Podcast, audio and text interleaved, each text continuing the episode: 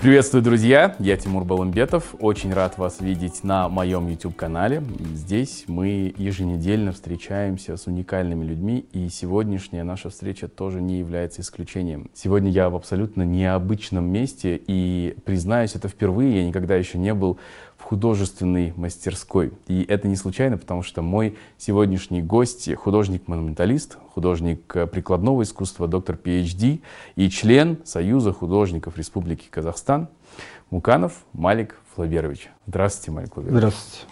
Очень рад вас видеть. И спасибо большое за то, что вы нас пригласили в э, святую святых, место, где вы э, творите и создаете так много прекрасного, о чем мы сегодня, наверное, и будем с вами говорить. Ну и э, чтобы людям, которые, может быть, с вами пока еще не знакомы, сразу стало понятно, ваша э, специализация, скажем так, это гобелены. Да. В первую очередь вы работаете над созданием гобелена. Искусство гобелена. Искусство гобелена. Совре- современного гобелена. Современного гобелена. Он отличается как-то от классического? А, да, изначально гобелен все-таки представлял собой шпалеру. Угу. А, как вид искусства он был шпалерным, то есть более тонкий рисунок, а, в основном библейские сюжеты, угу. так как это искусство раннего средневековья европейского, ну, соответствующий гобелен тогда нес еще функцию и образовательную в том числе, угу. помимо того, что он эстетизировал помещение визуально, помимо того, что он его утеплял функционально, он нес еще образовательную функцию, то есть а, сцены из Библии а, были основными сюжетами в ранних, самых ранних шпалерах. Угу. Ну, сразу стало понятно, что вы очень много об этом знаете. И мы только еще приступили, даже еще особо не начали, можно сказать. Но расскажите мне, пожалуйста, каким образом вообще в вашей жизни все вот таким вот э, сложилось образом, что вы пришли к Гобелену? Потому что учились вы вообще на художника театра, если не ошибаюсь. В училище художественном. Да, в художественном училище. И позднее уже вы стали монументалистом э, дипломированным, если я не ошибаюсь. Ну и вот пришли в вашу жизнь Гобелены. Первые вообще какие-то задатки, ну то есть э, как, как возник интерес у вас? Ну, наверное, надо тогда с детства начать будет. Mm-hmm. Мама мне рассказывала, что когда мне было года полтора, я, конечно, не помню этого совершенно. Так. А мы жили у бабушки в доме в малой станице. И она носила меня по комнате на руках. И я в какой-то момент начал так неконтролируемо очень смеяться. На что-то смотрю и смеюсь. А, и проследив взгляд, а, мама увидела, что я, в общем, смотрю на такого ужасающего синего цвета занавески на окнах а, с такими тоже сумасшедшего оранжевого цвета, там маленькими игрушками раскиданы на этом фоне. И мама подумала, что если я смеюсь над вот этим цветосочетанием, то, скорее всего, я вырасту художником. Да. А, я с детства очень увлекался лепкой из пластилина, конструированием разных моделей, из пластилина я мог сделать все, что угодно. Целые армии пластилиновые лепил, корабли, самолеты, да что угодно, пожарную машину сделать. Тогда, конечно, были проблемы с игрушками. У меня проблем с игрушками не было, поскольку я сам мог их создавать. А, и я вообще считаю, что во мне больше, наверное, такого конструкторско-изобретательского начала, чем а, художественно-изобразительного. Угу. Поскольку даже если вот проанализировать, как я работаю, мой творческий метод, да, а, я, скажем так, больше конструирую композиции, а, образы изобретаю, да, стараюсь изобретать, а композиции именно конструировать, конструировать как профессиональный художник. Угу. Но я, когда учился в училище на художника театра, готовился для поступления в ВГИК. Э, поскольку мне всегда нравилось искусство кино, и мне особенно нравились комбинированные съемки того, того периода, когда это не использовали, да, да. Да, когда не использовали компьютерные эффекты. Да. Вот это искусство обманывать, визуально обманывать зрителя, то есть очень прям было близко мне, интересно. А, но вот по тому, по, по тому времени, когда я уже начал заканчивать училище, стал вопрос ехать в Москву поступать или Мгм. нет, и отец категорически против стал, А, поскольку он имеет сам высшее образование, Да. московское художественное. У мамы два вообще московских образования Мгм. высших. Мгм. И отец объяснил это тем, что я, будучи русскоязычным казахом, в то время, конечно, идеалом женской красоты для меня были только девушки славянской национальности, казашки. Я не воспринимал принципиально. Ну, школа русскоязычная, а в нашем классе, ну, наверное, две-три казашки было Мгм. всего лишь, да? Ну и, как мы сейчас понимаем, медиа влияли очень серьезно, потому что образы были только Да, определенные да, в телевизоре, кон- Конечно. в журналах. Да, и тем более, и отец сказал, ты поедешь туда, и ты, безусловно, поступишь, закончишь, но, возможно, ты оттуда не вернешься уже. А, Вот такой из момент. этих соображений. Да, из этих соображений. И он боялся, что я потеряю себя, поскольку в конечном итоге я и там себя не могу. Конечно, я бы чем-то занимался в Да. любом случае, я уверен.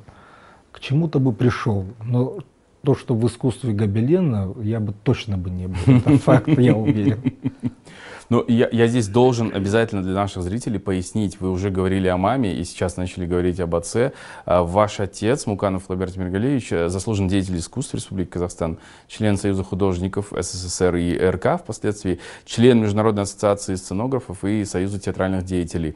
С 1961 года он работал в качестве художника-мультипликатора э, на киностудии «Казахфильм», эм, «Казахмультфильм», э, в составе творческой группы Амена Хайдарова. То есть это имя, которое, если вдруг наши зрители не знают, обязательно нужно прогуглить и ознакомиться, потому что это глыба, это человек, который создал... Основатель анимационной школы. Да, основал нашу анимационную школу. И самое главное, фильмы, на которых мы все выросли. Э, например, «Почему у ласточки хвост рожками», «Ахсаклан», «Шелковая кисточка» и так далее. эм, которые, помимо того, что это неотъемлемая часть нашего прошлого восприятия нашего культурного кода, они еще и призеры, лауреаты различных международных анимационных фильмов. Э, Папа э, от- отговаривал вас от Москвы, но от искусства не отговаривал. Нет, нет, конечно нет. А в дальнейшем, э, когда встал выбор, куда же все-таки поступать, вот именно отец меня направил на монументальную живопись, специализацию. Мгм. Поскольку это уникальная специализация, художник-монументалист создает произведения для общественных интерьеров, а, разрабатывая многофигурные композиции, обязательно сюжетные композиции. Здесь простой абстракцией не обойдешься. Мгм. То есть, поскольку монументальное искусство, но прежде всего это же искусство наполнено идеологией, Мгм. определенной идеологией. Майк у вас, конечно, здесь э, очень интересно. Я впервые в жизни в такой мастерской. Э, конечно, я был, бывал в галереях, я понимаю, как это все выглядит в готовом виде, но сегодня здесь побывать и вообще понять, как это все разрабатывается и доводится до состояния, которое вот мы видим в итоге, очень-очень интересно. Поэтому у меня несколько вопросов я хочу вам задать. Хорошо. А, Про гобелен мы много сегодня разговариваем, но вот как вообще начинается работа? Какой самый первый этап, с которого вы вообще запускаетесь? То есть понимаете, что у вас возникла идея, вы придумали концепцию какую-то определенную. Дальше что происходит? А дальше мы делаем вот такого небольшого размера эскизы, Ага. А, на которые отрабатываются ну, основные сюжетно-изобразительные, в общем, а, детали все находятся. Вы вот сначала рисуете вот в таком небольшом размере, Да, не, да. вне зависимости от того, какой он у вас будет Да. огромный. Максимально большой какой вы делали э, гобелен? Максимально большой делали гобелен для оформления актового зала Казахстан Тимуржолы М, 3 на 12 метров. Вау, Два 12 гобе- метров. Два гобелена, да. Они сейчас находятся в головном офисе в Астане. Мгм.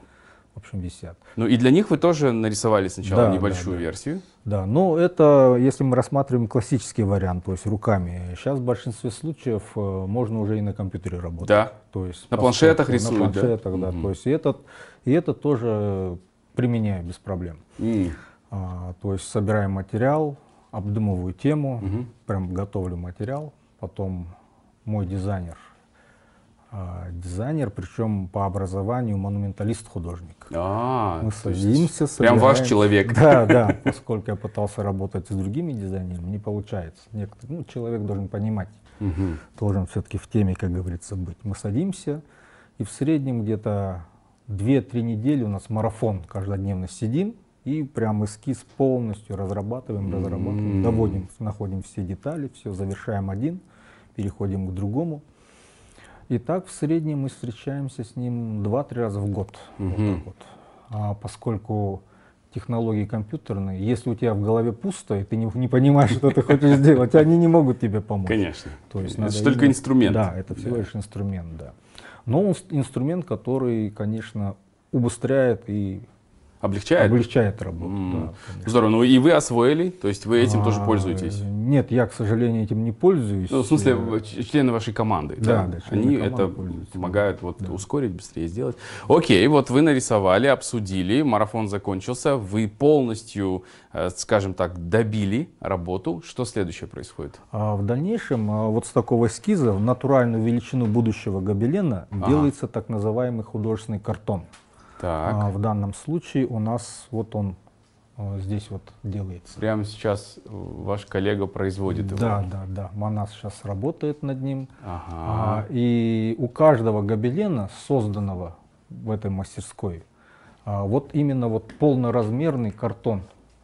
То Мгм. есть э, это получается своего рода роспись не на стене, а на бумаге. На бумаге. Поэтому неважно, если карт гобелен будет э, 3 на 7 метров, значит к нему будет делаться картон 3 на 7 метров. Причем есть должен быть раз- один в один. Причем существуют системы, при которых только графическое изображение, то есть линейное рисунком переносится, Мгм. все остальное делается непосредственно, глядя на эскиз, уже подбор цветов, все Мгм. происходит. Я никогда так не работал, поскольку у меня образование профессионального художника-монументалиста, Мгм.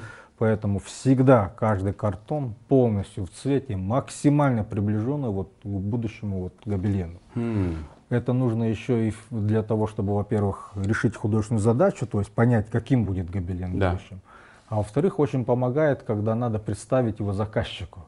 То есть ты Мгм. привозишь картон прямо на место будущего гобелена, его разворачиваешь. Примерку крепишь. делаешь. Да, и представляешь уже, попадаешь ли в размер, попадаешь ли Ага. в цвет. То есть э, и заказчик это может оценить. А возникают э, какие-то э, различия между, условно, вот э, художественным картоном, который вы делаете, и впоследствии результатом? Если да, почему они могут возникнуть? Э, Ну, довольно редко это, довольно Даже редко, в цвете вы не потому что- ошибаетесь. Ну, я же все-таки профессиональный художник. Мгм. Профессиональный Мгм. художник это все, что можно, нужно находить в картоне. Конечно, какие-то отличия могут быть. Да. Невозможно, то есть все предугадать, но самые минимальные. Именно поэтому вот, вот этот процесс э, работы над картоном очень важен. Мгм. То есть в данном случае я не нарушаю технологическую цепочку, тем более у меня проблемы с перфекционизмом, а, которые, я думал, со временем будут как-то так уходить, а с возрастом они усугубляются. Ну да. Проучась где-то год, наверное, в институте, я не знаю, какой-то период жизни начался такой, что прямо вот, общем, пили страшно М. пели так, как будто хотели умереть. Вот, вот. Сейчас ты, если пьешь, выпиваешь, ты только делаешь это для удовольствия, Да. только чтобы расслабиться. А тогда прямо сразу вырастают рога, и ты идешь искать приключения. Мгм. Прям какой-то такой период был, я не знаю. И отец в буквальном смысле где-то на втором курсе взял меня за руку и привел в мастерскую Бапановых. Мгм. Привел в мастерскую Бапановых. Это уже 90-е годы, да, если я не Это, ошибаюсь? да, 93 де- 97 Да, 93 где-то год, в общем. А, И, в общем, попросил, чтобы, в общем, предложил Алибаю Калтач, чтобы я поработал у них в мастерской. Если получится, хорошо, не получится, ну и не получится, все. Мгм. И первые пару, пару недель я просто там сидел, распутывал пряжу, в общем, занимался такой работой, скажем так, э, ну, черной работой, которую ты обязан пройти. Это потом я понял, что это была проверка на вшивость, так называемая. То есть, если ты не способен долго, терпеливо вот этим заниматься, то в дальнейшем заниматься гобеленом вообще Мгм. не имеет никакого смысла. А, И параллельно с учебой я вот так, я практически я жил в мастерской у Алибая. Мгм. То есть и в какой-то момент, в общем, ну, прош- прошло 5-6 лет вот так. И потом уже началась, скажем так, индивидуальная творческая деятельность. То есть когда я стал, встал на самостоятельный путь. То есть, Да, очень интересно, в какой период, то есть вы пришли к ним в 93 году и Мгм. обучались э, под их руководством примерно до 97-го. Ну, я параллельно учился еще в институте Ага. и параллельно работал в мастерской у них. Когда я работал в мастерской Бапановых, э, я прям очень хорошо научился ткать. При этом не быстро, подчеркиваю, не быстро ткать, а именно хорошо научился ткать. да, Это большая разница.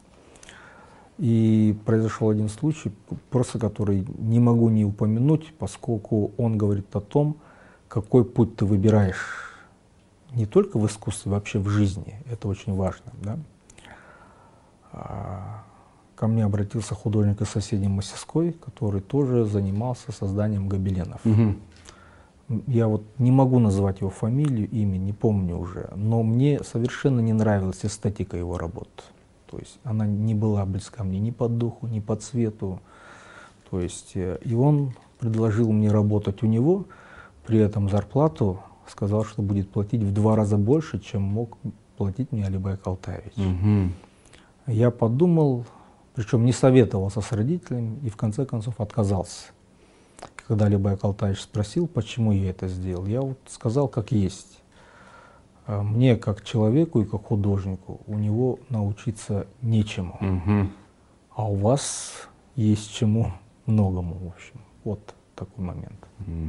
А выработка какая максимальная может быть в день? Вот с вашей командой? То есть это как Ну, считать вообще? Квадратными сантиметрами, метрами? Нет, нет, примерно ты вот так вот понимаешь, что, допустим, на каком-то гобелене в день, это зависит от сложности рисунка, Мгм. от сложности изображения. Если это чистый фон, то он, разумеется, поднимается быстрее. Если это там глубоко детализированный э, какой-то гобелен, то там, конечно, не разгонишься. А, Всегда, то есть все идет только в качество, только ради качества. Мгм. Никогда, ни при каких обстоятельствах а, То есть я стараюсь не нарушать именно технологию. Технология должна быть по умолчанию идеальная. А как вы рассчитываете срок сдачи? Ну, то есть, если у вас, как вы говорите, есть заказчик, а, вы примерно рассчитываете, что вот такой гобелен будет готов Ну, через при- два примерно, месяца? Примерно можно рассчитать, да. Но дело в том, что так как в последнее время я работаю с частным сектором, Мгм. а в частном секторе, как вы понимаете, у них нет вопроса, э, когда ты закончишь работу. У них есть вопрос, чтобы ты качественно Как ты закончишь Да. ее? Да. А вот работая с госсистемой, Мгм. это всегда сложно. Почему? Потому что к 16 декабря примерно ты должен сдать в любом случае. Нет, он должен висеть уже там, да? да, да. А деньги при этом ты можешь получить в начале сентября только. Ага, Видите, и соответственно, как, как ты успеешь? ага. То есть сегодня у- уже можно сказать, что вы успешный художник? А, можно сказать, что я крутой художник. Крутой, крутой художник. художник по гобеленам. Мне это нравится. Один из крутейших художников по гобелену в Казахстане. А, но дело в том, что мне хочется стать культовым художником. Такими как Хорас Таныбеков, основатель нашей национальной школы, да, и Алибай Калтаевич Бапанов, Мгм. который совершенно другое направление открыл в искусстве современного казахского гобелена. Мгм. А, но так как мне 50 лет э, а искусством гобелена с периодами учебы я занимаюсь уже лет 25, то я думаю, еще лет 25 и все получится. Мне нравится ваш запал, это очень здорово. А, скажите мне, пожалуйста, вот вы каким образом вообще пришли, как вы кристаллизировали ваш стиль? Каким образом он вообще вот стал таким, каким мы сегодня видим? Потому что он однозначно прослеживается в ваших работах. Во-первых, э, ты, конечно, как художник растешь, когда кому-то подражаешь в начале своего пути. М. да. Когда я работал, стал работать отдельно, вне мастерской Бапановых, разумеется, первые мои работы были попытками так или иначе скопировать стиль Алибая Калтаевича. Мгм. Да, чего, поскольку ну, ты преклоняешься перед его изобразительной эстетикой, и ты не можешь сразу взять и переключиться на что-то другое. А Я создавал гобелены с так называемой флаговой серии. Я там во все тяжкие пустился, я делал в гобелене то, что вообще там в гобелене не делается. То есть, по сути, ткал флаги, флаги из гобеленов, да. А там какие-то абстрактные работы сумасшедшие там делал, э, которые сейчас смотришь и думаешь вообще, о чем ты думал, вообще, был ли ты в себе вообще в тот период, создавая такие работы, да. А, а потом, э, во-первых, я думаю, багаж знаний хороший. А потом, ну, ты же анализируешь, смотришь. Разумный человек, разумный художник, он всегда анализирует, что создает. Угу. А если этого нету, то мне кажется, каких-то высот в творчестве достигнуть очень сложно. Угу. Надо уметь э, такая, такая хороший заряд самокритики надо нести в себе обязательно. Угу. Без этого никак. И потом э, хорошие преподаватели мне встречались на пути что и в училище, что и в академии, когда я учился, что на высших режиссерских курсах, а, в том числе среди друзей. А, очень много вот на мою эстетику изобразительную повлиял мой друг а, Жамхан Айдар, художник-монументалист, который сейчас занимается и созданием скульптур в том числе, да, и какой-то период времени мы работали вместе плотно, и пытались именно эстетику новую изобразительную, стилистику придумать, угу. вот что-то такое.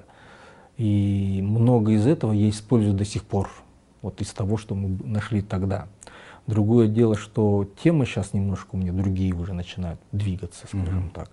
Мне сейчас интересно, как вот соединять, попробовать соединить несоединяемое, да, то есть, э, скажем так, одна из моих программных, как мне кажется, вот, произведений последнего времени, по крайней мере на уровне эскиза, это вот э, путешествие в райском саду, когда мы видим великолепие райского сада, угу. где присутствуют различные виды растений, в основном цветов, конечно, угу. да, это вот пышность, грандиозность, непоколебимость вот этого вот мироздания, угу. а внизу под его основаниями маленькие, как букашки, идут а, караван казахский идет, mm-hmm. в общем, видите. А, что интересно, даже если мы поменяем этот караван на аул, содержание меняется, потому что караван это все-таки образ движения, да, mm-hmm. то есть бесконечного какого-то, да, чем и является наша жизнь. А аул это все-таки статичное что-то, mm-hmm. что-то стоит, видится.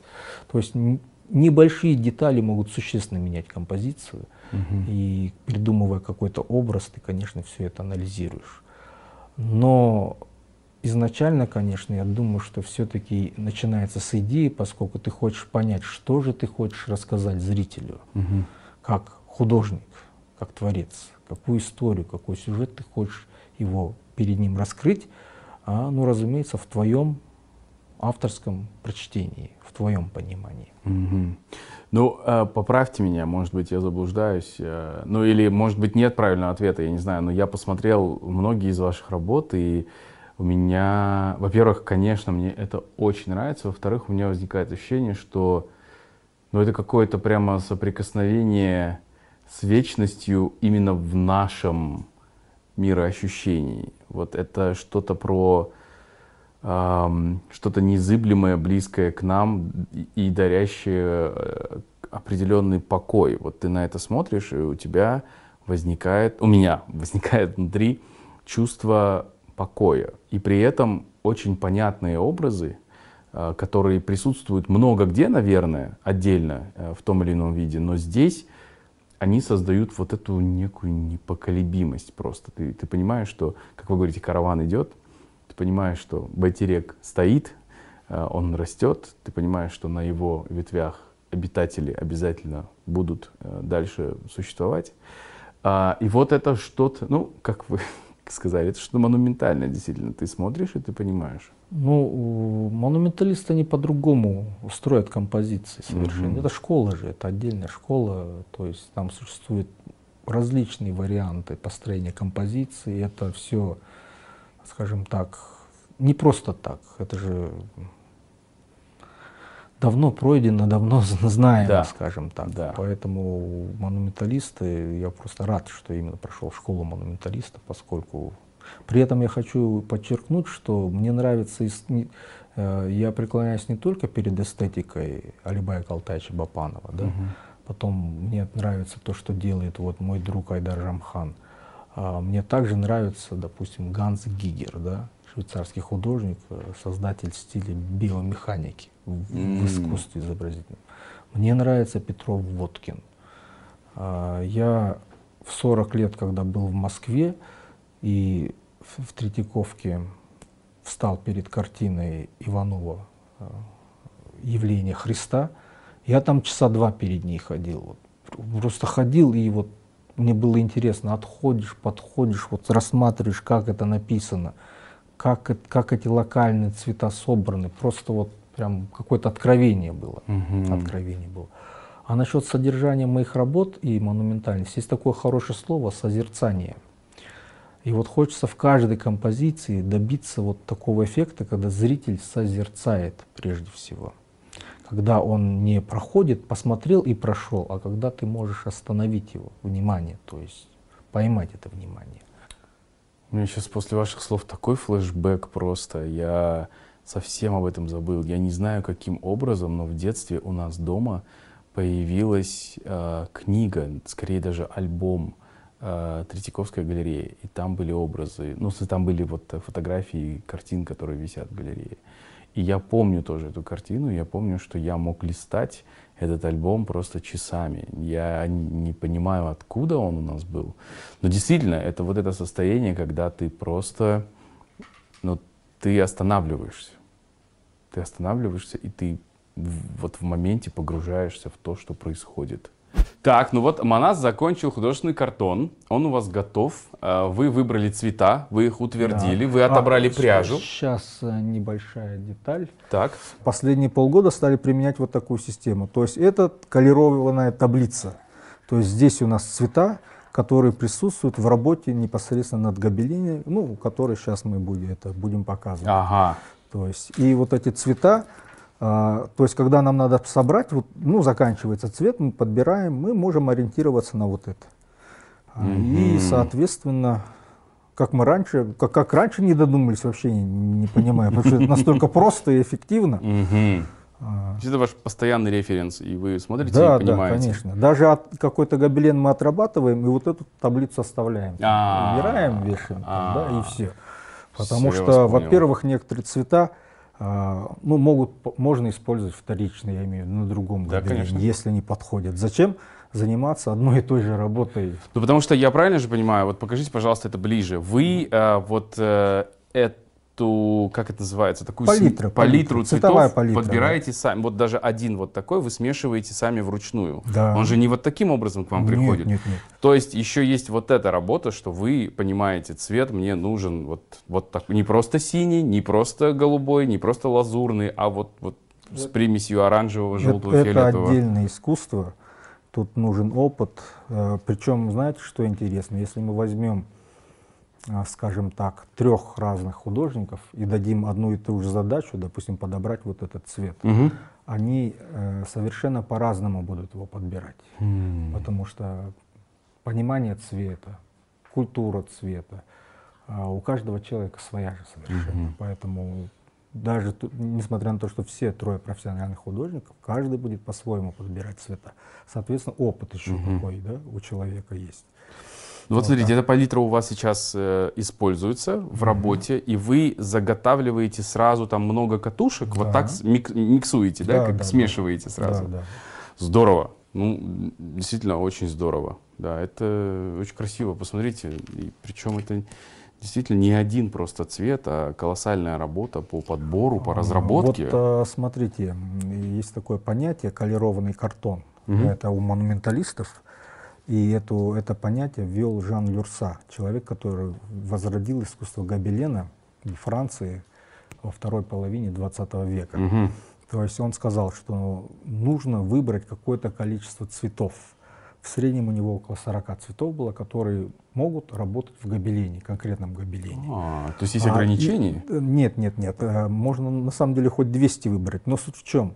Даже вот здесь вот вы посмотрите, вроде бы их мало. Дело в том, что гобелен любит перехода цветов между собой. Градиент, вот, да? Да, такой? и вот представляете, какое количество в геометрической прогрессии возможно цветосочетаний, которые получаются при смешивании этих цветов между собой. М, Потрясающе, потрясающе.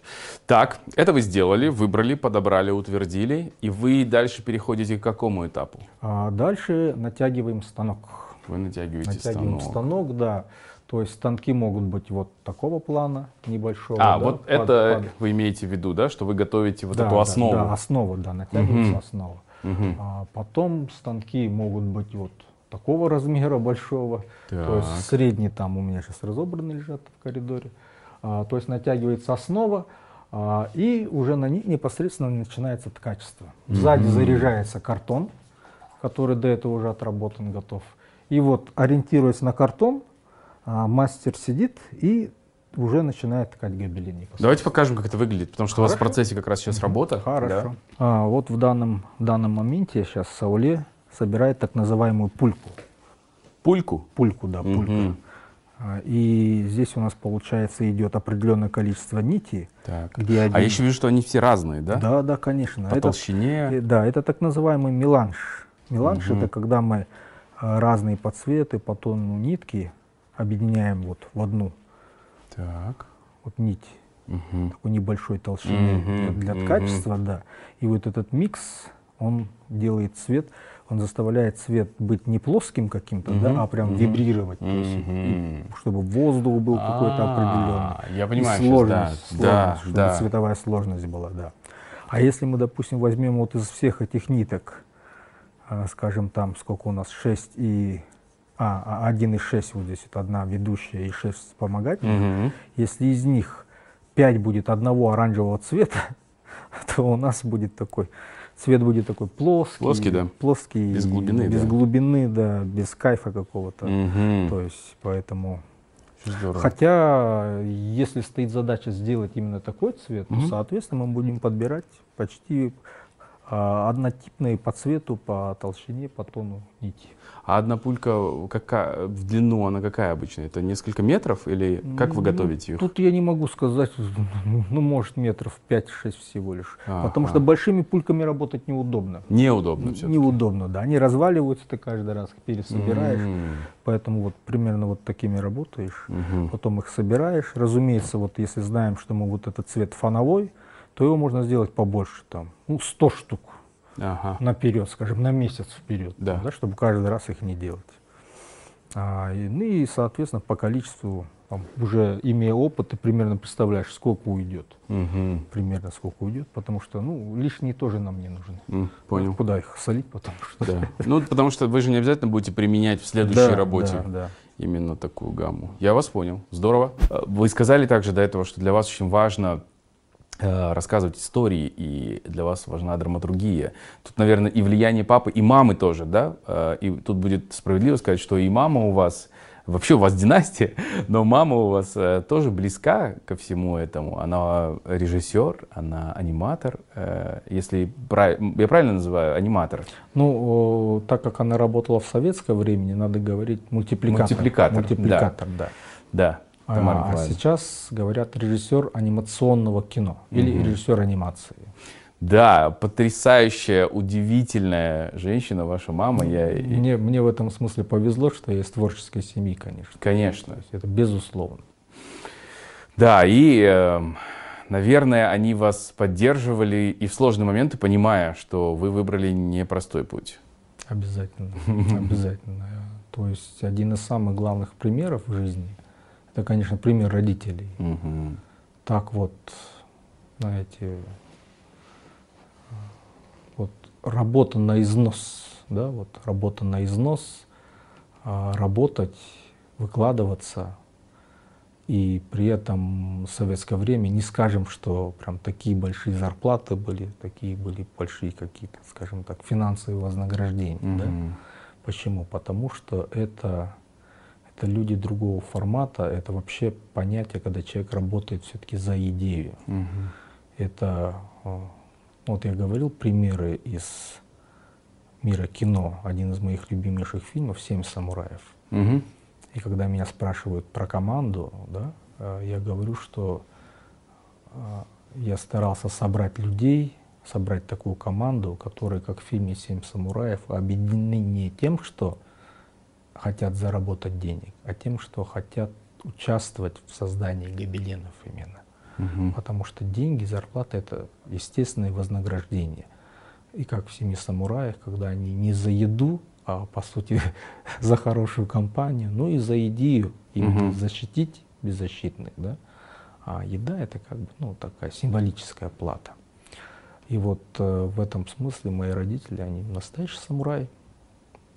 То есть, э, а в самураях, у самураев, как известно, очень важен не результат, к чему ты придешь, а какой дорогой ты идешь да. к этому результату. А это большая разница. Есть лишь путь, да? Да. Хочу немножечко вернуться назад, когда вы рассказывали о ваших самураях а, и о том, что должна быть цель а, больше, чем только доход чем только деньги.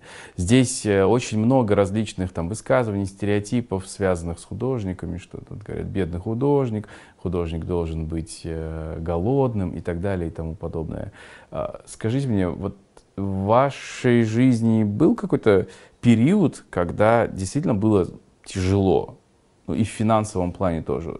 Вы рассказали про конец 80-х, начало 90-х, когда вот э, начались, начался там такой повальный алкоголизм, да, и так далее. Все начали э, злоупотреблять просто. Ну, это история многих из нас, наших семей, там, наших родителей и так далее, родственников, мы это видели.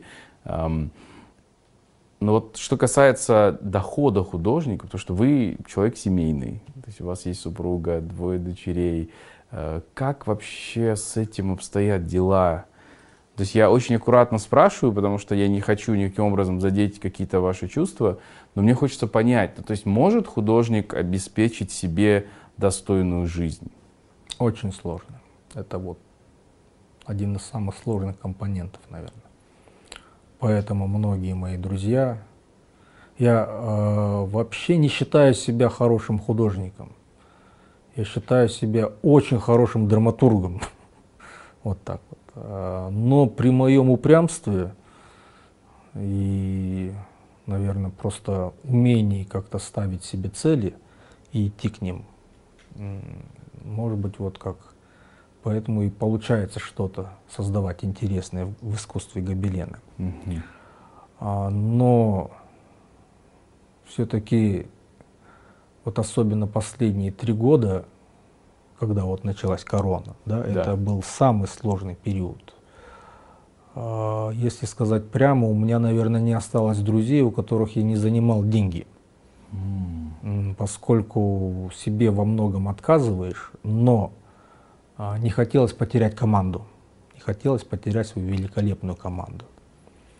А, поскольку они должны быть, то есть надо оплачивать труд людей. Угу. Они не должны страдать, переживать. Хотя и даже вот члены моей команды, вы не поверите, некоторые по полгода не получали зарплату. То есть работали вперед вот так вот. Угу. Ага, все наладится, все будет хорошо, тогда и мы закроем этот вопрос. А сейчас не переживайте. И такое было. И, ну, видите, ну и, конечно, поддержка семьи в первую очередь. Угу. В первую очередь поддержка семьи.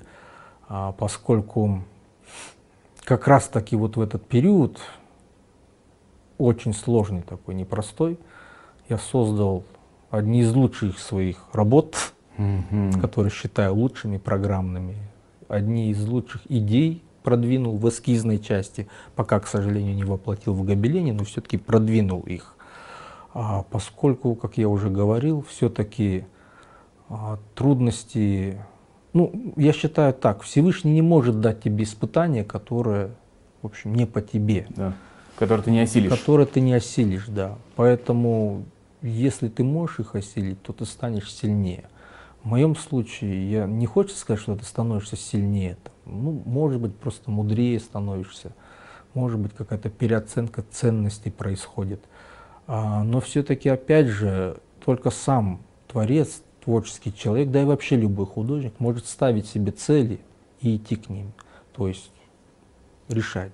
Угу. И кто-то, может быть, ставит цель вот на, таком, на такой планке, а кто-то, наоборот, поднимает ее высоко. Угу. И другой вопрос просто, что сейчас вот с опытом, со временем, да, я понимаю, что не надо спешить, не надо спешить. У меня одна из таких, скажем, нельзя сказать, что это голубая мечта, но я хочу создать один из гобеленов по графике своего отца. Поскольку как художника считаю его намного сильнее меня, намного сильнее, круче меня. Mm-hmm. Серию графики, которую он работал вот перед тем, как уйти из жизни последние, ну скажем так, 5-6 лет, это, это действительно великое искусство. Прямо вот безусловно великое искусство. Это на уровне, вот, ну я, мне кажется, на уровне русского авангарда начала 20, 20, 20 века. А то, что я создаю, это, ну, мне так кажется, это всего лишь такая разминка пока еще перед тем, перед чем-то настоящим. Майк Флаберович, вот это заключительный этап, ну или вот непосредственный этап уже работы руками над созданием гобелена. Во-первых, что это за произведение сейчас? А, это а, авторская интерпретация а, композиции «Красный бык». «Красный бык». «Красный бык», да, выставочного размера, mm-hmm. довольно большой размер, метр восемьдесят на 260 сантиметров. Mm-hmm. И вот уже идет непосредственно в процессе ткачества. То есть, э, как вы видите, ручная технология, то есть ручной труд. Да. Да? То есть нитка перебрасывается каждый раз то есть в одну сторону между основой, потом ход открывается в другую, угу. а, и, соответственно, эти нити между собой уже тут, то есть вот, в относительно рисунка то соединяется, переплетается, угу. то в виде переходов идут, видите? Да. Ну и, и, извините, что я перебиваю, угу. я еще заметил, что вот э, сзади расположен тот самый картон. Да. И строчка за строчкой, э, ориентируясь по нему, по цветам, вот угу. он и поднимается. Да, да. да.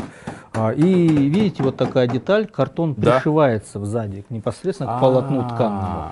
Поскольку плотность бумаги и плотность гобелена, она разная. Ага. Это же разные материалы. Ага. И если этого не делать, то картон сзади будет, в общем... Гулять, и у вас потом да, будут неточности. Да, и неточности м-м. рисунка будет. Здорово. Сколько вы уже работаете над этим гобеленом? Так, этот гобелен уже, по-моему, недели три.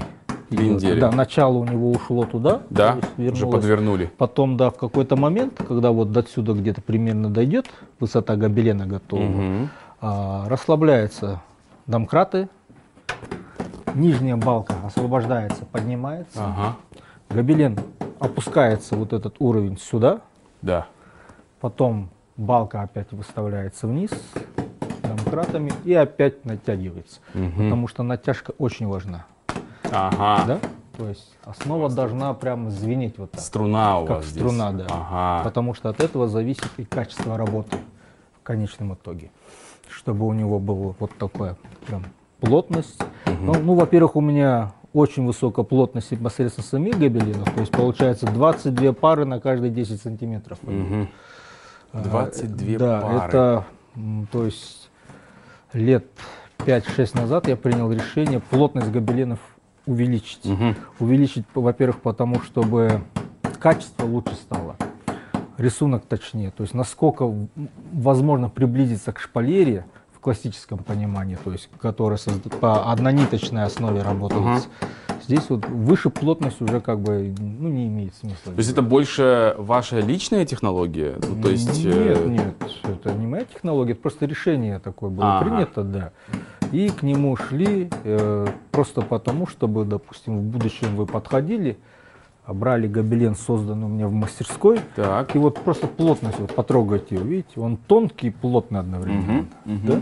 Да. Видите, вот, Ой, приятно на Да, да, да. Здорово. Поскольку это и качество, качество работы, это позволит ему дольше сохраняться, угу. дольше нести свою изобразительную функцию, то есть выполнять свою в общем, работу. Понял вас. Видите, допустим, Здорово. сгибаешь, разгибаешь, все, пожалуйста. Ну и вот здесь я вижу тот самый там градиент, о котором вы да, говорили. Да, здесь да. это вот была одна Один пулька, цвет, как вы говорите. Вот второй цвет. Да. да, здесь уже совсем другое. Да. Ну вот здесь то же самое. Мы да, да, то есть да, между да. ними идет вот этот дополнительный ингредиент, который создается непосредственно во время качества. Красота. Слушайте, о таких деталях вообще не думаешь. Ну, как-то э, ходишь по галерее, смотришь, думаешь, красиво, идешь дальше, а здесь столько нюансов. Большая команда вообще у вас работает? Нет, небольшая команда. У меня Мы работает... уже познакомились с Манасом, видели, Манас, что он да, у вас Манас, отвечает за э, картон. Решат, Сауле. Мгм, И, к сожалению, бота еще не смогла подойти сегодня. Три мастера, которые непосредственно занимаются вот качеством, да? Четыре мастера. Четыре? Манас тоже. А, Манас тоже в этом участвует. Я вас понял. Вы частенько сами садитесь сейчас? Нет, сейчас нет, но бывает сажусь. Ткую я хорошо, поверьте мне. Я не сомневался, это не был вопрос с подвохом. Мне просто интересно, скучаете ли вы по этому, А, хочется ли но иногда. На самом деле, если бы мои гобелены стоили вот непосредственно, есть такое понятие авторский гобелен.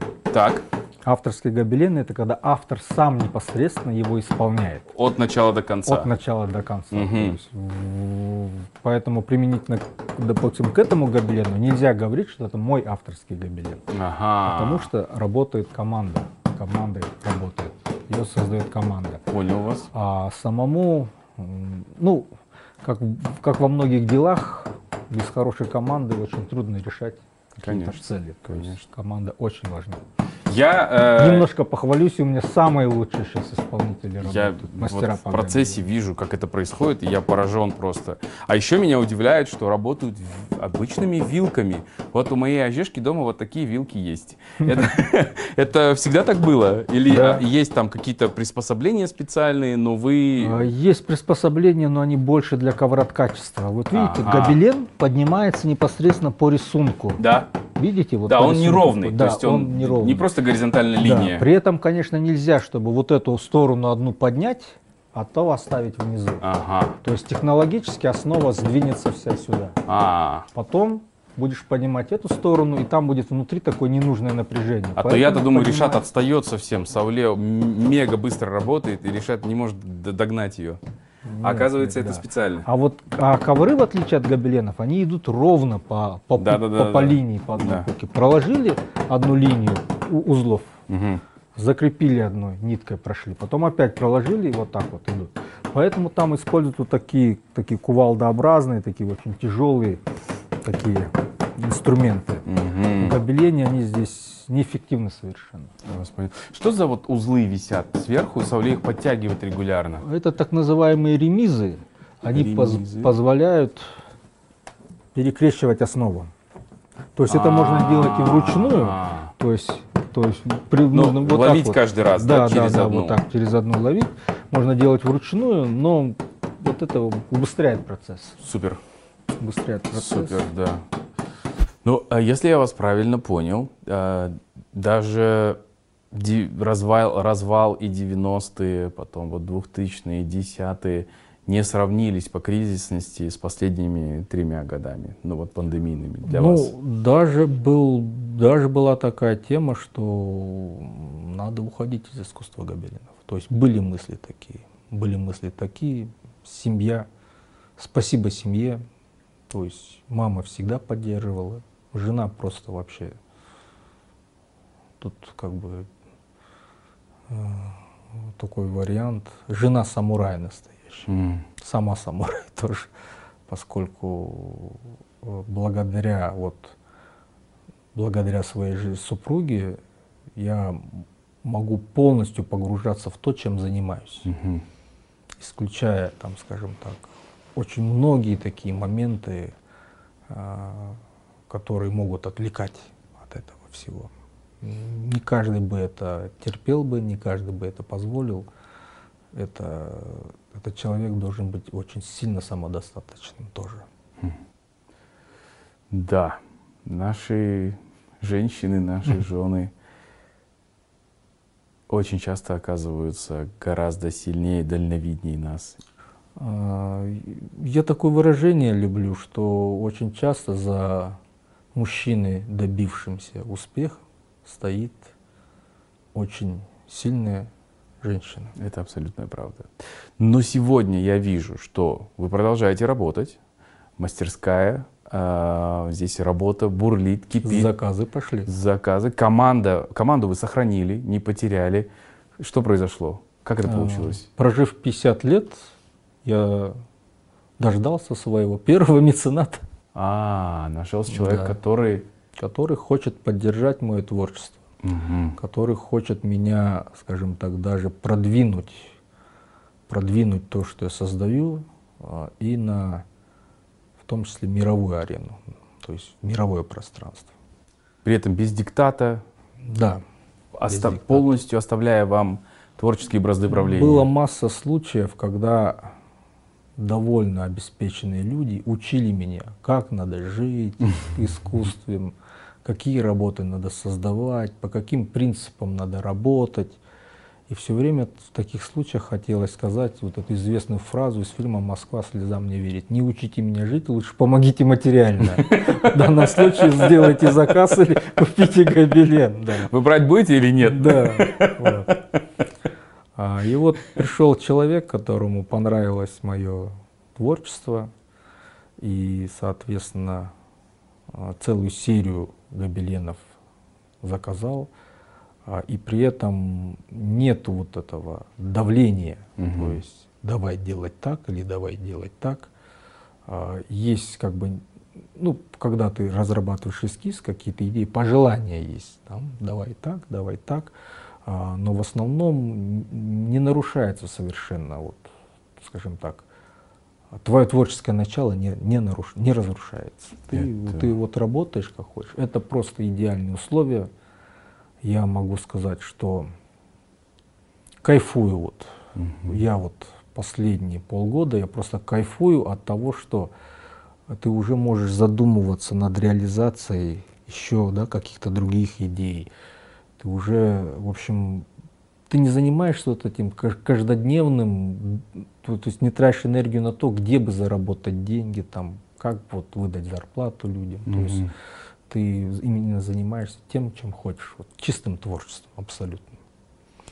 А Это пове- уникальная пове- да, поверьте мне, идей накопилось очень много, и еще больше идей стоят в очереди. А, Возможно, ну, скорее всего, я так называемый поздний фрукт. То есть Мгм. я со временем зрею и как художник, видимо, и, и как-то по-другому уже смотришь, как, каку- каким должны быть иску- искусство композиции, каким вообще вот гобелен должен быть. А, И я просто вот хочу выразить благодарность своему меценату, Мгм. поскольку а, у меня есть такой образ, я бы его, к сожалению, не реализовал пока не в эскизе, а, но тема такая, что стоит огромный, мой любимый бык, силуэт быка, да, внутри него бушуют там какие-то и ураганы, и какие-то такие цифровые вещи, там и, в общем, целый мир такой, вот просто что-то происходит, да, но у него такие вот великолепные такие лунообразные рога, Мгм. и вот с кончика рога взлетает прак, ну, пегас. Мгм. И называется эта композиция «Бизнес и искусство». Почему? Потому что очень долгое время моя жена, которая является в том числе и психологом профессиональным, она а, меня, она, в общем, работала над тем, что я принял, что я чрезмерно гордый человек, и я хотел доказать, что я способен заниматься гобеленом без всякой, без какой-либо помощи. Мгм. То есть вот сам я это буду давить, давить, давить, давить. В конце концов это все привело к тому, что ну, это затратный вид искусства, безусловно. Да? Поэтому сейчас даже Алибай Калтаевич особо не создает гобелены, Мгм. поскольку надо держать команду. А, ну, это все непросто. А, по- Может быть, поэтому многие не идут в искусство гобелена, поскольку, чтобы создавать масштабные работы, без команды ты не сделаешь ничего. Конечно. Да? Вот за вами висит гобелен, один бы его ткал, ну, полгода бы ткал. Мгм. И что за выхлоп был бы такой, да? Создавать в год два гобелена всего лишь. Ну, о чем мы можем Ну или говорить? сколько бы он должен тогда стоить, Да. чтобы Если вам бы он стоил шесть- миллион долларов, я бы, наверное, месяцев. и в 10 лет один бы делал. Нет, тогда бы у вас выросли аппетиты. Да, или бы аппетиты выросли, да. А, Хм. И, э, и А, а вот это на самом деле, да, качество, то есть это уже не упрямство, это гордость, mm. да, то есть вопреки всему, я думал это. А сейчас я прекрасно понимаю, что, да и вообще история доказывает, что вот развитие русской живописи начала 20 века, все происходило на деньги меценатов, mm-hmm. да, и многие вот виды развития искусства, они происходили именно благодаря помощи меценатов. А, и считаю, что это, это и есть, наверное, все-таки вот возможность по-настоящему реализоваться художника. Ну, наверное, та э, свобода некоторая, которую вы сейчас получили, э, благодаря тому, что появился человек поддерживающий и понимающий, и позволяет вот высвобождению этой творческой энергии, да, которая у вас да. сейчас есть, новые идеи, далеко идущие планы и без боязни а, за завтрашний день. В свое время таким человеком была а, Карлыгаш Чубакова, это основатель галереи «Белый рояль». Угу. Но, к сожалению, она вот 44 года трагически, внезапно скончалась. И после этого вот это было уже, ну это было очень давно, это очень давно было. Это, помню, чтобы не ошибаться, не быть голословным, ну лет, наверное, 6-8 уже прошло. А, и э, то есть от государства поддержки, разумеется, нету никакой, к сожалению. А и вот когда появился меценат, э, это прежде всего возможность реализоваться как художник. Угу. Да? Угу. Поскольку, как вы уже поняли, вот этот момент реализации эскиза, превращения его в готовую работу, ну, в гобелене это очень такой длительный момент. И когда на многочисленных мастер-классах или где-то спрашивают, вот какую-то работу берут и говорят, ну, я имею в виду масштабную, которую угу. интерьер на заказ делаешь, и говорят, э, и сколько создавали вы эту работу? И ты так, улыбаясь, говоришь, да, в общем, недолго, всего лишь 4 месяца. И они, как 4, это разве недолго? Я говорю, поверьте мне, это недолго. Mm-hmm. Для гобелена это недолго. Это еще с учетом вашего опыта, навыка. Да. То есть ну... в данном случае мы имеем в виду только про качество. Угу. Мы не говорим, сколько картон делался, мы не говорим, сколько эскиз создавался, мы не говорим, там, сколько ты думал над всем угу. этим. Мы говорим только о непосредственной работе вот, превращении в материал, тканный материал. Э, скажите, пожалуйста, Малька, вот э, есть ну, для нас уже, наверное, такое избитое словосочетание «национальный колорит». То есть это то, что очень многие художники пытаются в своих работах передать.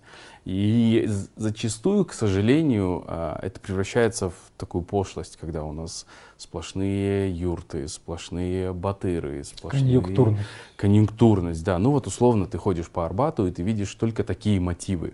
А, при этом у вас я вижу, что какие-то элементы присутствуют, но это выглядит совсем иначе. Вот вы подобрались каким образом вот к такому прочтению? Ну, то есть мне, э, как обывателю, кажется, что это очень наше, но при этом это не вызывает отторжения. То есть у меня нет ощущения, что мне пытаются продать просто то, что кажется, что я куплю однозначно. Как вы этот баланс нашли?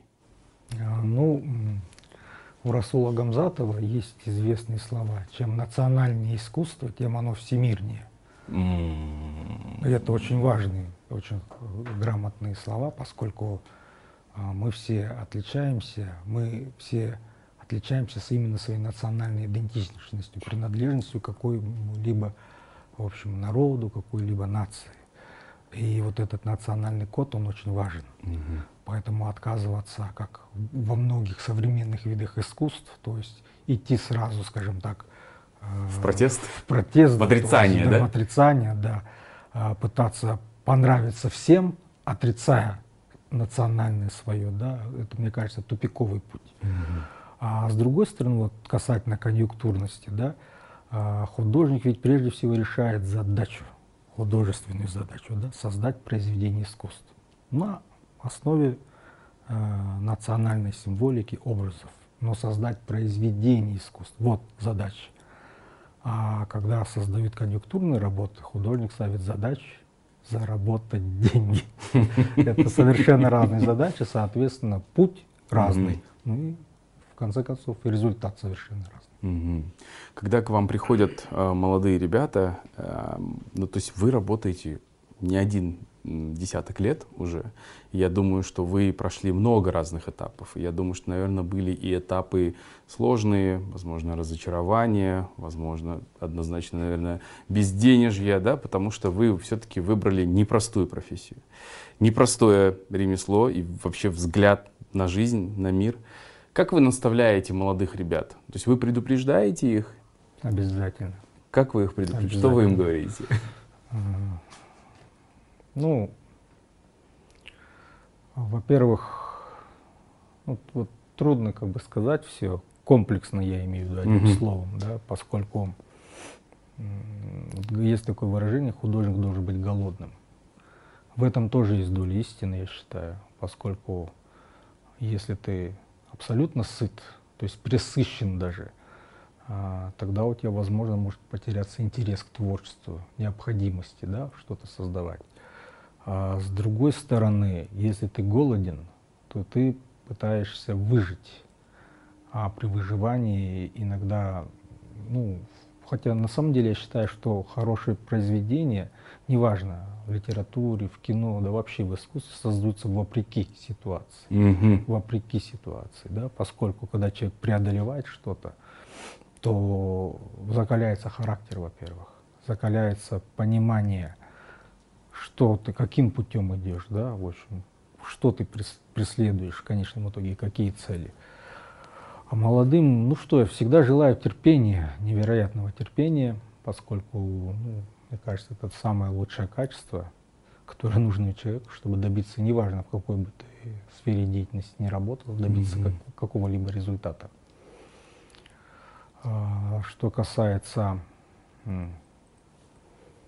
ну, молодым сейчас сложно, с одной стороны, да, поскольку как бы, масса технологий и вещей, которые их отвлекают, угу. прежде всего отвлекают. Они этого пока не понимают, поскольку молодые. Угу. А чем ты старше становишься, ты понимаешь, насколько важно время. Да? Время. Просто время — это самый дорогой лимит. Угу. То есть вот самый дорогой ресурс, который есть у человека. Вот э, вы говорите о том, что очень много всего отвлекает. Ведь есть, э, и это, наверное, свойственно тоже молодому духу отрицать то, о чем мы говорим. Приходить и говорить. Э, я понимаю, что у вас есть технология, вы вот это все изучали, но я хочу по-другому. Я вот не хочу, чтобы вы меня превратили в такого шаблонного, похожего на всех. Я вот противлюсь и буду делать то, как я художник, я так вижу. Но ведь школа важна тоже. Ну, мое личное мнение, что без школы никак. То есть чем бы человек ни занимался, важна школа. А, вот я, я прошу прощения, что, возможно, много примеров из области кино буду приводить, поскольку я... Вы киноман? Да, я люблю кино. Драматургию вообще рассматриваю как наивысший из искусств, поскольку это начало всех начал. То есть э, во всех видах искусств. И вот я хочу заниматься режиссурой, да, и при этом хочу снимать как Квентин Тарантино. Но при этом не знаю и не изучаю, как снимает Квентин Тарантино. Только вижу результат. Только вижу результат, да. И что, не зная вот этих глубинных механизмов, не понимая, то есть даже не прочтя книгу, не изучая его фильмы, не анализируя, да, а, ты не учишься. А процесс обучения у творческих людей а, вообще про искусство есть очень много выражений разных, да, что а, искусство одухотворяет, облагораживает, да, там его задачи какие-то разные. А мне нравится, как Танина Гуэра говорил, итальянский драматург, режиссер и художник в том числе. Искусство — это умение создавать предметы, объекты или ситуации, при которых разум останавливается, чтобы созерцать это — а его догоняет вечно отстающая душа. Mm. Понимаете, о чем идет речь? То есть, поскольку разум прагматичен, а душа всегда как бы находится так вот в мятежном состоянии. Mm. И вот этот разрыв между разумом и душой, чувствами, а искусство все это собирает. Происходит единение. Происходит единение. И происходит определенный катарсис, то есть угу. очищение. А, и вот мне кажется, что вот, а в моем еще понимании искусство это то, что дает особенно творческим людям вдохновение для того, чтобы что-то делать дальше. То есть ставить себе какие-то задачи, опираться на это и делать дальше. Я, ну, видимо, уже возраст, просто 50 лет все-таки, а, совершенно не завидую ни машинам, ни деньгам, ни одежде, ничему такому. То есть это полностью во мне как-то вымерло, что ли, или как-то отпало. Но я до сих пор, как художник или как драматург, завидую хорошие истории, угу. произведения искусств. То есть завидую белой завистью. Почему не я это создал? Почему не я это придумал? Почему мне эта идея не пришла в голову? Видите? Так что искусство такая очень сложная суб, такая субстанция. Жить, быть творческим человеком очень сложно. А, но в то же время ты понимаешь, что занимаясь творчеством, ты никогда не выйдешь на пенсию. То есть всегда будет чем заняться. Не, будешь скучать, скучно не будет. Если бы у вас была возможность подарить э, вашу работу любой личности, вот мировой, кому бы вы хотели обязательно, вот обязательно, чтобы у этого человека была ваша работа? Вот интересный вопрос. Очень интересный вопрос. Я, я как-то не задумывался над этим. Несмотря на мою шутку про Илона Маска, я как-то не задумывался. А, почему? Поскольку а, у меня идея есть одной композиции, приду ли я к ней когда-нибудь или нет, а, но я представил композицию, композицию так, что вот Пегаса, да, или Праки, да, крылатые лошади. А что если где-то в другом измерении существует завод, где их делают крылатыми? То есть ангелоподобные люди, ну, в таком монументальном стиле обнажен, в шлемах космических обязательно, да? Пускай здесь обнаженно, но на голова должна быть в шлеме, подчеркнуть их космичность тогда, так. да? И вот они прямо вот какими-то инструментами прикручивают, приделывают крылья к пракам, ну вот к лошадям, да. делая их крылатыми, да.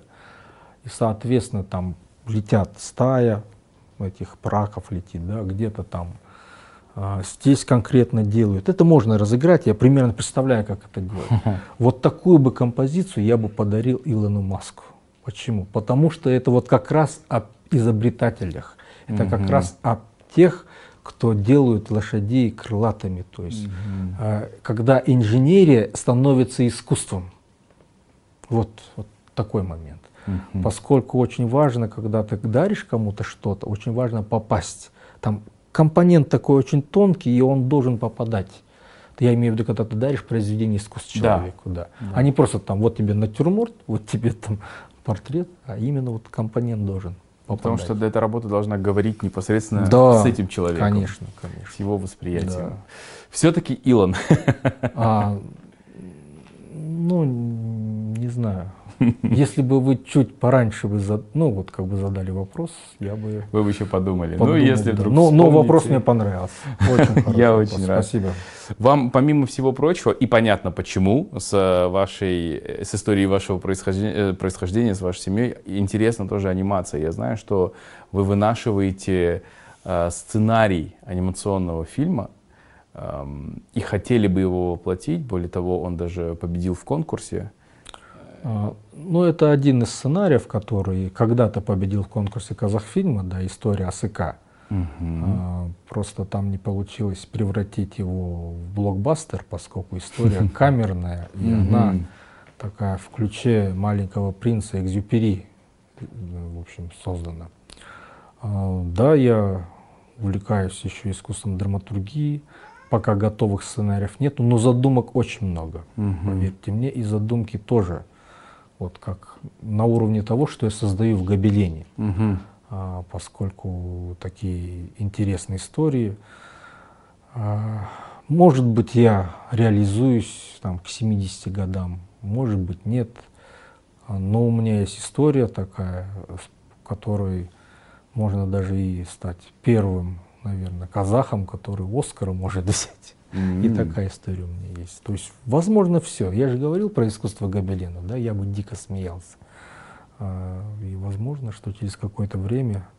У меня даже такая шутка была расхожая в какой-то момент, что а, если я добьюсь успеха в искусстве драматургии, то потом все с удивлением узнают, что оказывается неплохой художник еще и по. Ну, всякое может быть, да, действительно. Вот в вашей личной практике, истории самый сложный гобелен, над которым вы работали, что это была за работа? Самый сложный гобелен. Которого вы иногда просыпаетесь, вспоминаете до сих пор. Кошмары ночные. ну, может быть, не кошмар, но ну, ну такая, может быть, самая э, длительная, скрупулезная работа, или это был какой-то вызов для вас? У меня был такой момент, я в свое время учился и работал в Майской э, Алибая Калтаевича и Савле Бапановых. Угу. То есть именно там я освоил технику ручного ткачества. Именно там я, скажем так, присутствовал при создании масштабных больших гобеленов.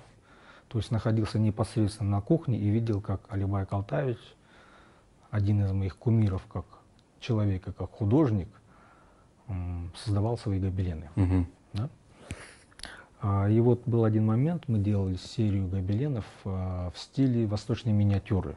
Там вот, вот такого небольшого размера фигурки людей на лошадях. Ага.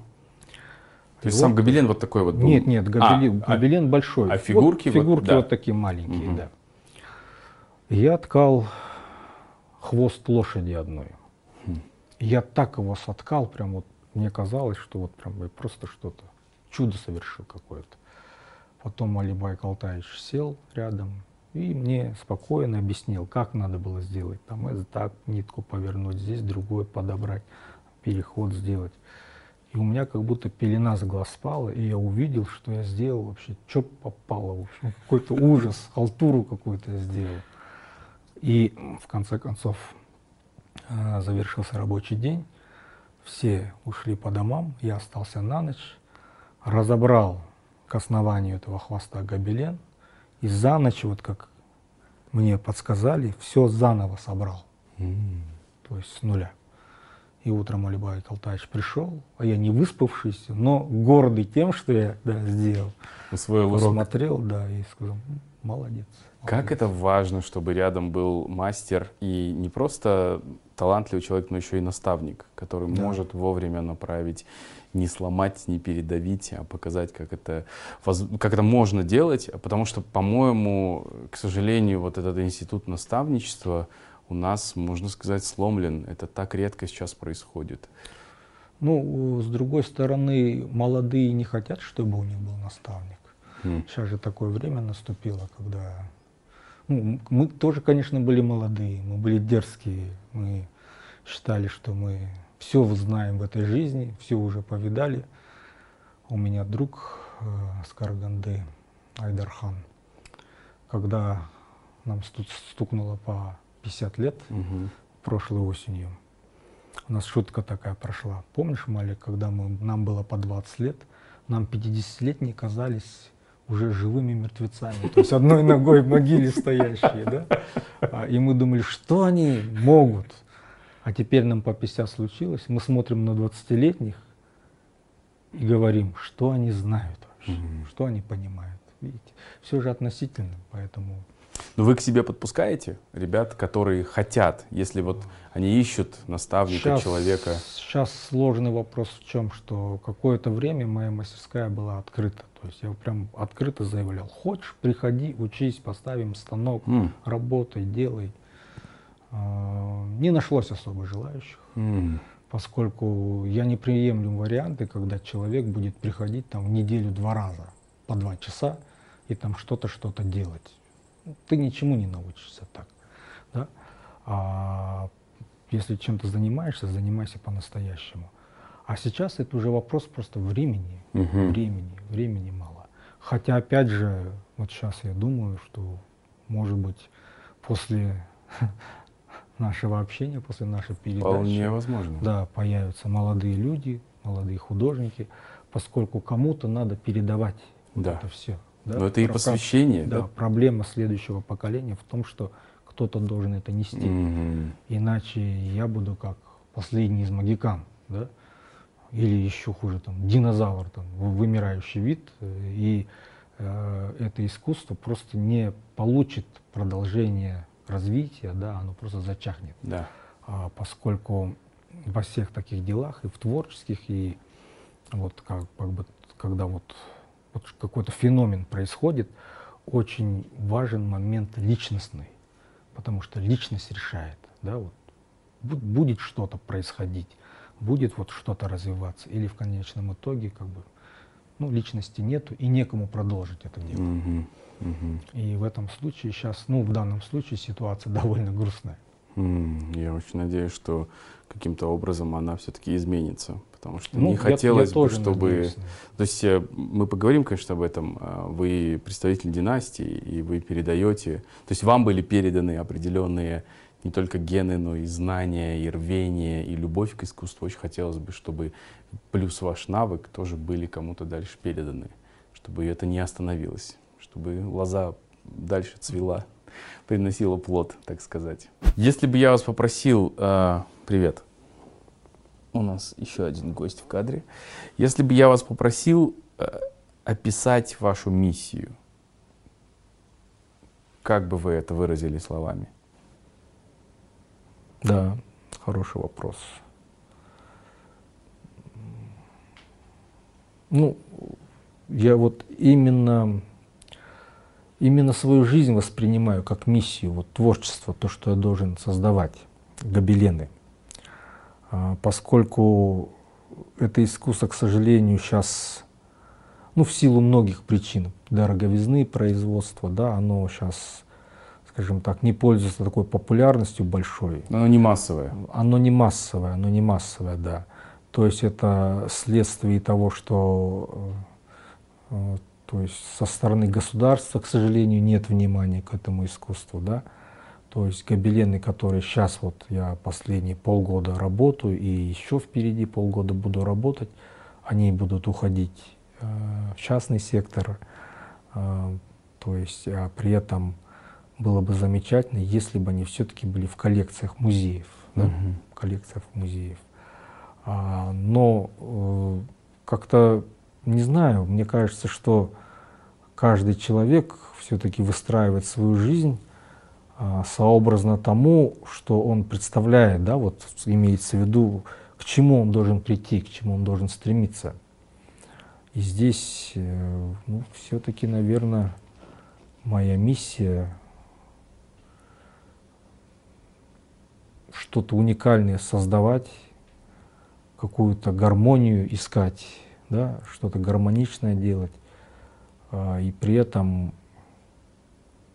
скажем так, а, чтобы мое творчество было откровением для других людей, чтобы оно их э, вдохновлять могло, чтобы оно могло давать им какие-то, может, новые идеи, какие-то наполнять, в том числе и радостью и созерцанием.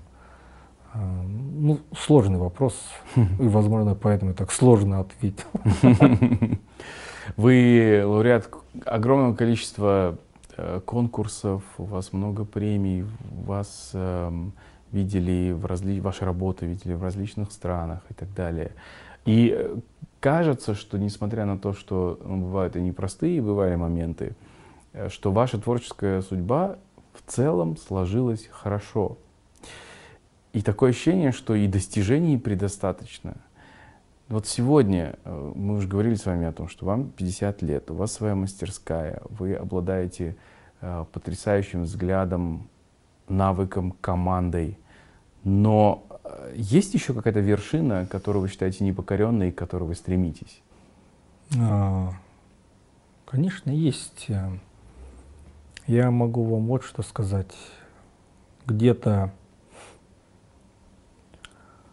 лет 12 назад, 12-13 назад, а, мы, можно сказать, сели на тему. То есть мы делали серии гобеленов для Назарбаев интеллектуальных школ. Угу. То есть это такой период был, скажем, стабильный, хороший заработок, там работа идет. И в какой-то момент э, Э, я чуть не поймал звезду, чуть не звезданулся. Там прямо я вот на крае был уже, был на крае уже. Как вы это почувствовали? Потом, это я потом понял. Это ага. я потом, анализируя все эту ситуацию, я потом понял. А, и там кое-какие случились там приколы в жизни. И, и хорошо, что так все и случилось. Почему? Потому что, возможно, я бы тогда уже, то есть с того периода, начал, уже начал бы становиться другим человеком. А потом, тем более я... А предтечей всего это было того, что я стал немножко гордиться тем, что я такой, в общем, обалденный художник такой, что я вот как-то умею делать композиции, как не умею делать другие. Как-то вижу что-то по-другому, вот, и прямо вот, вот это чувство гордости начинало немножко переполнять меня. Угу. Да? А, а вот с того времени прошло ну, много уже, скажем, много воды утекло, и то есть для меня сейчас это совершенно не важно, да, что там, да, художник, я не художник, а, вижу как-то по-другому, ну и хорошо, что вижу как-то по-другому как-то интересно могу рассказать историю, там, скажем, в драматургии там, да, или в гобелене. Ну, это хорошо, могу интересно рассказать историю. Для меня сейчас все-таки главное это вот новые поставить какие-то задачи и идти к их, к их реализации. Угу. Вот это важно. А то, что там ты там крутой, не крутой, ну, кому это нужно? Кому это нужно? А, многие считают, что вот когда ты идешь на тренировку, ты занимаешься карате, да, и ты там бьешься, и вот эта задача победить соперника. На самом деле ты побеждаешь самого себя. И вот это понимание вот этого да, соотношения, это сразу все расставляет, как говорится, точки над «и» ставит. Поэтому и в данном случае, как художник, как творческая личность, я хочу именно преодолеть, побеждать себя прежде всего. А, поскольку вы не поверите, но все-таки я довольно ленивый человек. А, то есть можно еще больше работать, можно еще больше прям двигаться. Сейчас просто как бы не, э, не хочется уходить, знаете, вот такую, как, не знаю почему, вот вроде бы такой момент настал благоприятный, да, надо собирать людей, надо увеличивать производство, угу. да, надо расширяться, а мне не хочется я думаю, что лучше я сделаю там 3-4 гобелена в год, но великолепного качества, прямо вот, чтобы прям все было хорошо. Вы не хотите чем я сделаю, чем я сделаю 20 работ, и каждая из них будет иметь какой-то из изъян. То есть вот, вот такой момент. Не хотите уходить в тираж, как да. говорят. Да? Другой вопрос, конечно, что если что-то очень масштабное пойдет, то помимо да, того, что у меня есть команда, да, там надо собирать людей. То есть невозможно, скорее всего, вообще снимать отдельное помещение. Угу. Вот так работать. Но подчеркну, что как художник по гобеленам я больше известен за рубежом, чем в Казахстане. Угу. Вот такая парадоксальная ситуация сложилась. А, и если завтра а, за рубежом искусство гобелена, как я уже говорил, превращается вот в искусство игры с материалом, угу. Очень забавно смотреть, когда э, в каком-то правительственном здании в Австралии, поддерживаемая государством их э, э, фабрика создания шпалер, делает гобелен размером, сейчас я вам скажу, почти 20 на 40 метров.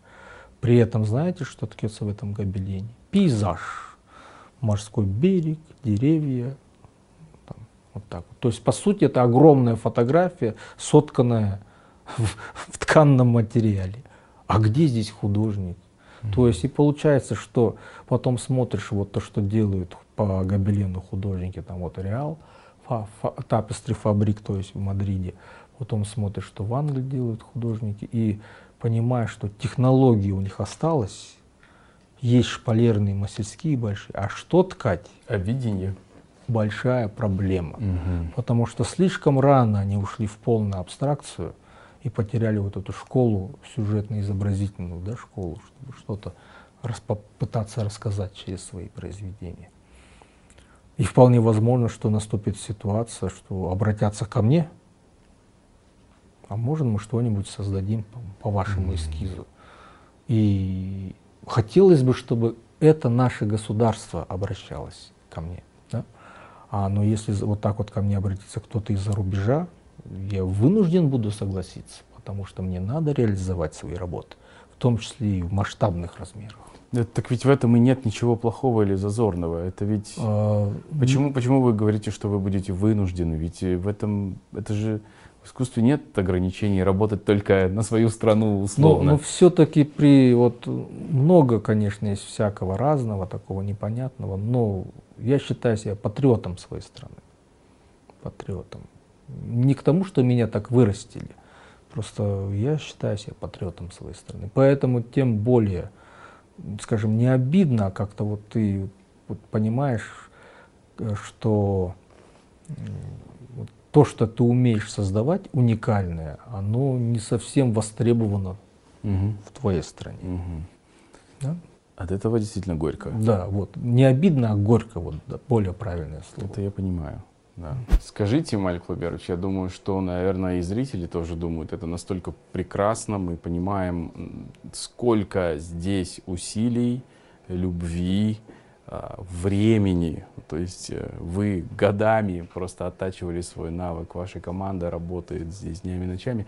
Но сколько стоит такая работа, если вот хотелось бы примерно понять вообще, а теперь понимая, сколько уходит усилий, сколько в итоге, эм, ну как оценивается вообще такая работа? Ну, если упростить э, ситуацию, прям максимально просто да. сказать, то в среднем квадратный метр э, миллион, миллион сто и выше. Угу. Вот так вот. Это зависит от работы. Поскольку гобелены, да, бывают разные. А, это зависит от изображения, ага. от технологии. Да. Вот в данном случае, видите, гобелен, на него идет сверху еще аппликация. Угу. То есть и вот эта аппликация, то есть сам процесс аппликации, он занимает времени еще больше, чем качество самого гобелена. Ага. Поскольку здесь все идет вручную. Ага. Вручную все идет. А, но я скажу, что на самом деле это не такая высокая цена, поверьте угу. мне. А, и даже предполагаю, что цена будет увеличиваться. Угу. Ну, и надеюсь, и думаю, что цена будет увеличиваться. А, но это все, конечно, зависит от того, насколько я стану популярным как художник, востребованным как художник. И, соответственно, вот у меня один из таких самых примеров, простых опять же, если у меня гобелен купит Илон Маск, угу сфотографируется вот так вот, выложит, что я купил работу, то мне, по сути, рекламы больше никакой в жизни, наверное, не нужно. То, есть, да? то есть момент э, удачи тоже очень важен в жизни художника. Так, кто там у нас из казахстанцев работает с Илоном? Вы там словечко замолвите ему? Ладно, мы вам отправим, а вы ему передадите, окей?